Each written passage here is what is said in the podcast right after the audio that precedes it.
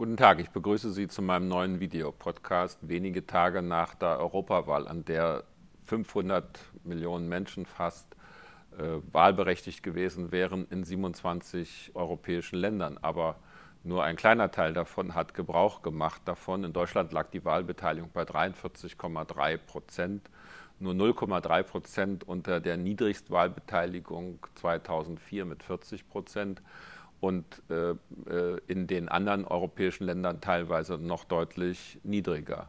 Wie kann man das erklären, dass äh, bei so einem wichtigen Parlament wie dem europäischen die Wahlbeteiligung so niedrig ist in lauter demokratischen Staaten? Das hängt sicher damit zusammen, dass es äh, eine mangelnde Basisnähe der Europaabgeordneten gibt, eben weil sie auch für ein so großes Gebiet zuständig sind, anders als bei Landtagsabgeordneten und Bundestagsabgeordneten. Ich kann Ihnen ein Beispiel nennen. In meinem Bundesland, in Baden-Württemberg, hatte zum Beispiel die SPD zwischen 2004 und 2007 nur eine einzige Europaabgeordnete, Eveline Gebhardt, die also für ein ganzes Bundesland zuständig war. Ist natürlich klar, dass selbst bei dem größten Fleiß es völlig ausgeschlossen ist, da überall auch nur wahrgenommen zu werden.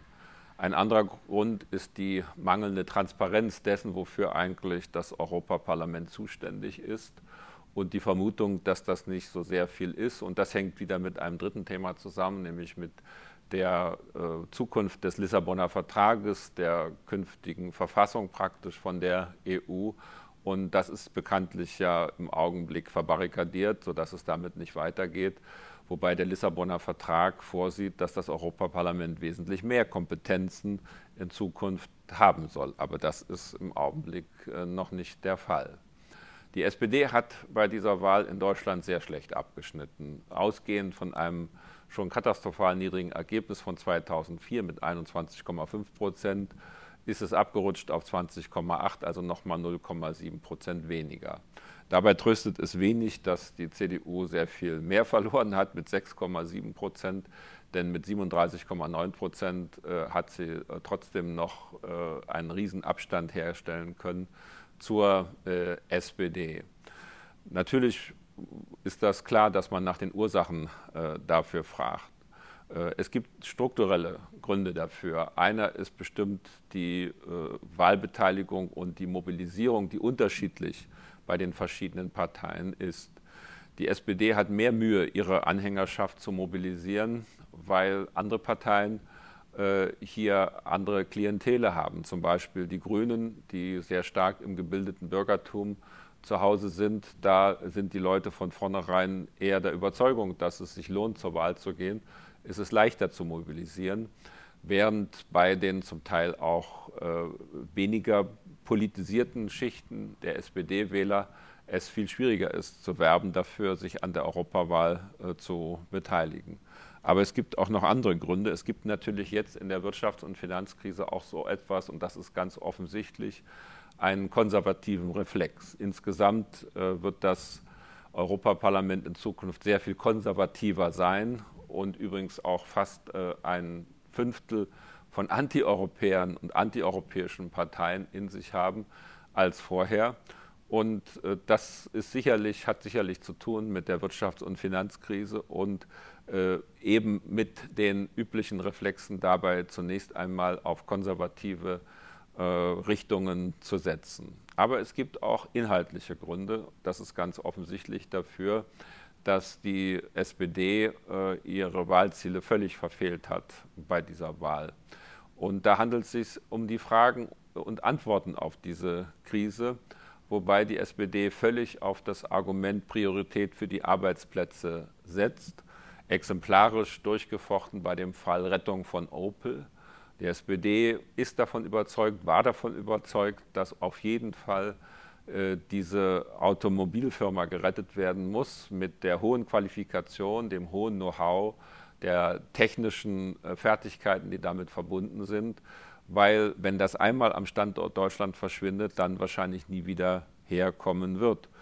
Diese äh, Prioritätensetzung auf die Erhaltung von qualifizierten Arbeitsplätzen entspricht aber ganz offensichtlich nicht äh, der, dem Fühlen der Mehrheit der Bürger, Äh, diese Form von Solidarität äh, mit den Schwachen ist nicht der erste Gedanke offensichtlich in dieser Krise, ganz besonders, wenn die Betroffenheit noch nicht angekommen ist bei einem selbst, sondern eher noch als ein fernes Thema gilt. Da wird dann eher gefragt, macht das denn Sinn, nicht, bei einem Versagen von Management, vielleicht von der amerikanischen Mutter auch hier äh, viele äh, deutsche Steuergelder einzusetzen, um so ein Unternehmen äh, zu retten. Und die harte Linie hat offenbar durchaus Erfolgschancen beim Wähler, die, beim Wähler.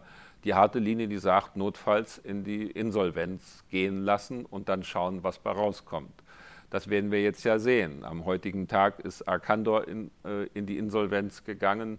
43.000 Arbeitsplätze äh, sind davon betroffen, die ganzen Karstadt-Kaufhäuser, aber auch Firmen, traditionelle äh, Firmen wie Quelle äh, davon betroffen mit über 6.000 Beschäftigten. Natürlich werden die Betroffenen äh, enttäuscht darüber sein, dass der Staat in diesem Fall Bedingungen gestellt hat, die die Unternehmensleitung nicht äh, erfüllen wollte oder nicht konnte. Aber es scheint durchaus populär zu sein, diese harte Linie zu fahren.